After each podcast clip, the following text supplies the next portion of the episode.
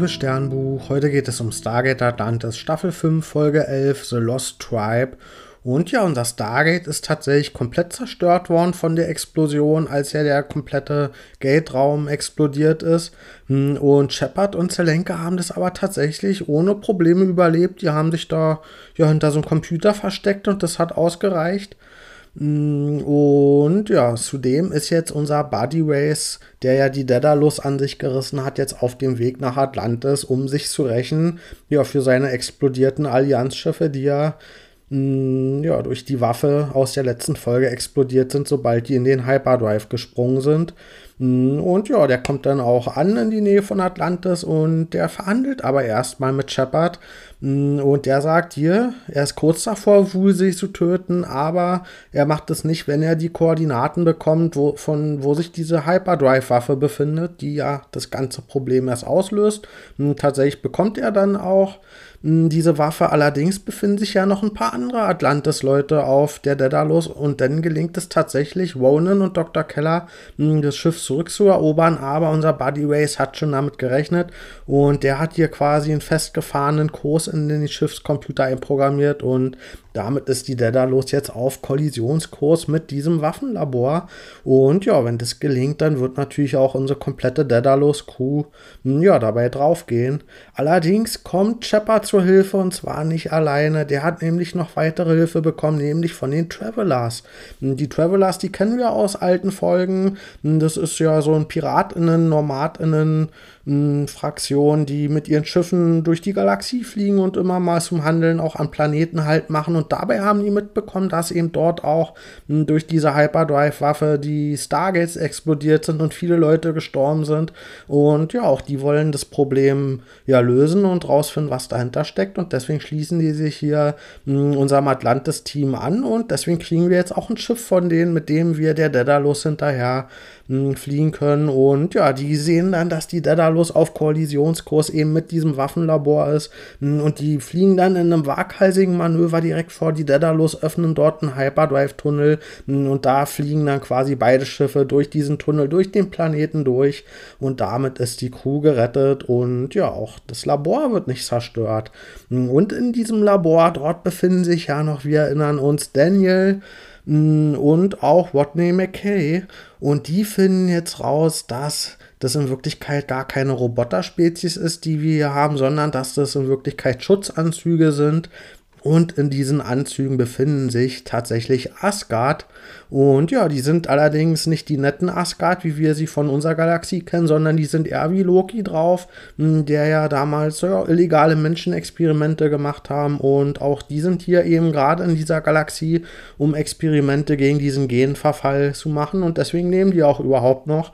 Hm, und da denen die Menschen egal sind, ist denen das auch egal, dass hier die Stargate-Explosion stattfindet und dabei Menschen draufgehen. Das Einzige, was die interessiert, ist, dass die Rays sterben, weil die Rays sind nämlich gefährlich für die Asgard, weil die eben technologisch hm, ja, eben stärker und weiterentwickelt sind und auch einfach von ihrer Art her andere Leute töten.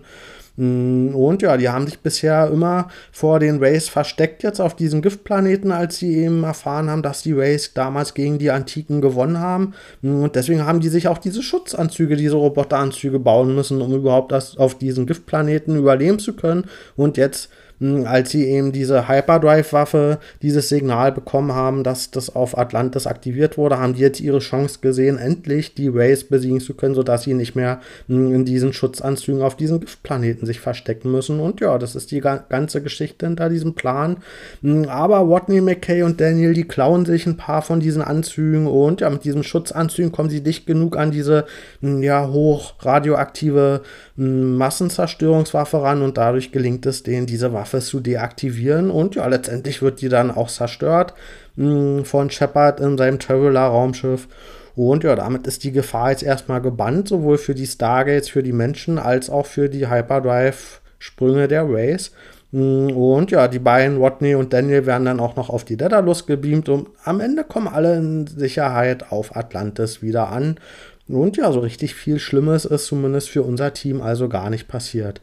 Ich gebe der Folge 8 von 10 Sternen. Ich hatte so zwei größere Probleme mit der Folge, deswegen gab es auch zwei Sterne Abzug.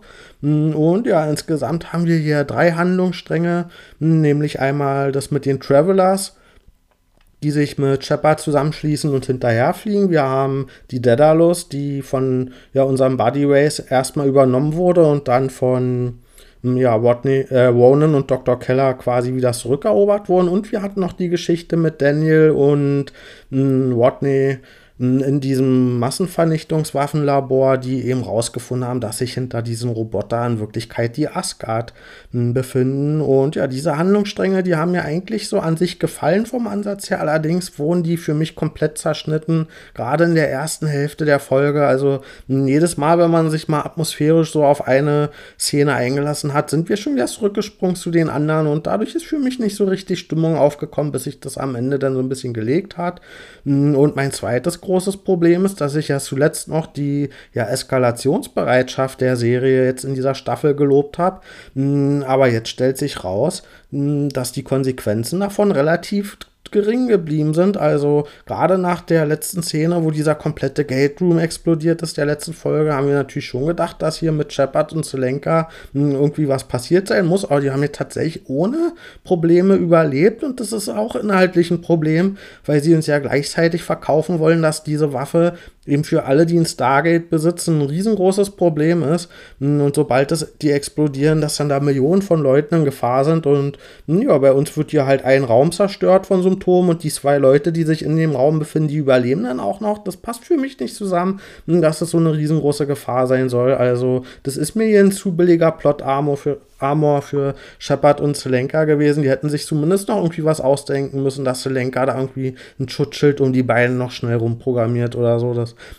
war mir ein bisschen zu billig als Erklärung, dass sie einfach wieder ohne Probleme aufstehen können. Und ja, das mh, hm, schwächt eben auch so ein bisschen mh, hm, diese ja, Handlungshöhepunkte, die dann in dieser Eskalation eben münden, wenn am Ende die Konsequenzen daraus gar nicht so stark sind, wie man das erstmal ja verkauft gekriegt hat. Hm, was mir aber sehr gut gefallen hat an der Folge und was ich cool fand, dass das relativ unklar ist, wer hier wirklich gut und böse ist.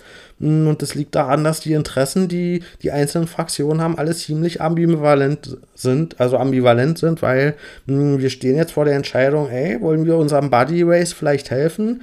Mh, weil der will ja diese Massenvernichtungswaffe zerstören, mh, weil die natürlich auch die Race töten und wir wollen ja auch, dass die zerstört wird, weil dadurch eben auch alle Leute in Gefahr sind, die ein Stargate haben. das heißt, letztendlich haben wir zum Teil gleiche Interessen wie der Buddy Race, obwohl der ja uns die Daedalus geklaut hat. Also, ja, das ist eine fast fikte Situation. Was machen wir denn jetzt überhaupt mit dem?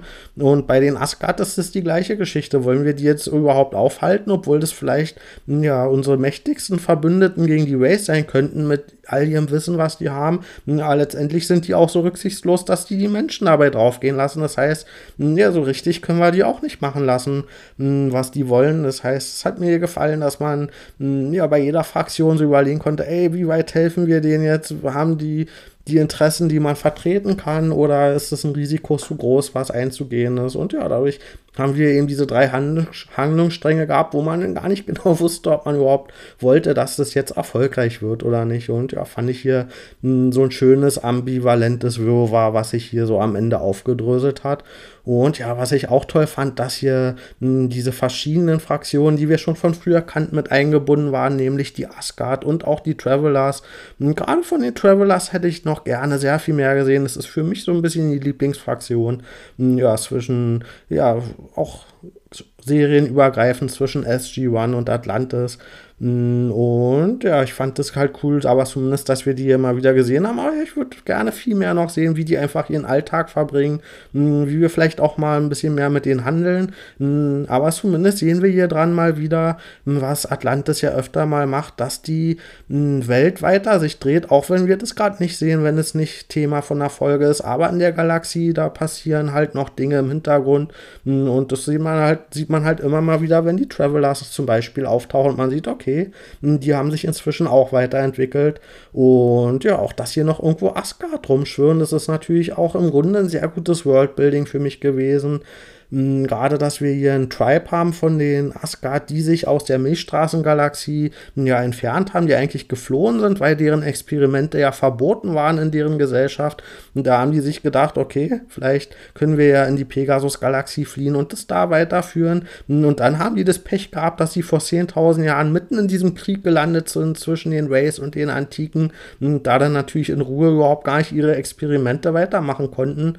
Und ja, das fand ich hier eine schöne Verquickung, die vor tausenden von Jahren passiert ist und wo wir eben jetzt die Auswirkungen noch von, von sehen. Und ja, finde ich hier, wie gesagt, ein sehr schönes Worldbuilding, weil das nicht nur die aktuelle Welt lebendiger macht, sondern eben auch irgendwie verankert ist in der Geschichte von dem Ganzen, was wir hier sehen.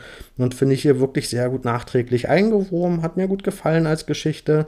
Und vor allen Dingen, dass bei denen auch nicht immer alles gut geht, ne?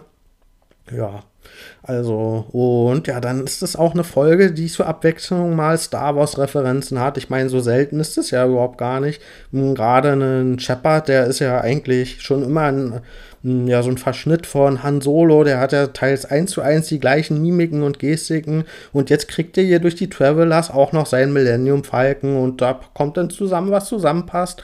Und ich muss sagen, ja, ich sag's, auch wenn es ein Sakrileg ist, ich fand hier dieses Schiff sogar noch cooler als den Millennium Falcon, weil das Schiff nämlich noch mehr kaputt war und ja, der Millennium Falcon ist immer dann am spannendsten, wenn man nicht weiß, ob der überhaupt gerade so funktioniert, wer soll. In letzter Sekunde geht dann doch noch die Technologie wieder an. Und ja, das Ding hier ist noch mehr kaputt und ja, genauso kann man eben hier auch mit Fiebern, hm, ob eben das Ganze lange genug durchhält, um diese Mission noch zu erfüllen. Und ja, hat mir hier tatsächlich gut gefallen. Ich fand zumindest cool und vom Design her auch wirklich noch mal ein bisschen cooler eben, weil hier noch mal alles ein bisschen dreckiger und kaputter und noch mehr Schläuche und alles war als eben im Millennium Falcon. Und das muss man als Serie erstmal schaffen, den Millennium Falcon zu toppen. Also das fand ich schon stark. Und ja, dann gibt es noch ein paar Star Wars Zitate, die waren allerdings nicht viel mehr als nett. Also es war nett, dass die drin waren, die konnte man erkennen, aber die haben dem Ganzen auch nicht sehr viel hinzugefügt. Und da haben wir in manchen Folgen schon mal ja Referenzen auf andere Folgen und Filme gehabt, die halt komplette Genre-Breakdowns sind. Und da, das passiert hier jetzt leider nicht mit diesen Star Wars-Referenzen. Das sind halt wirklich nur ein paar nette Anspielungen, aber jetzt keine kompletten Analysen oder ja Spiegelungen oder mh, wo eben komplette ja, Genre-Tropes und Geflogenheiten komplett auseinandergenommen werden, sondern über so ein paar nette Zitate geht es hier dann leider doch nicht hinaus. Also dann bis bald.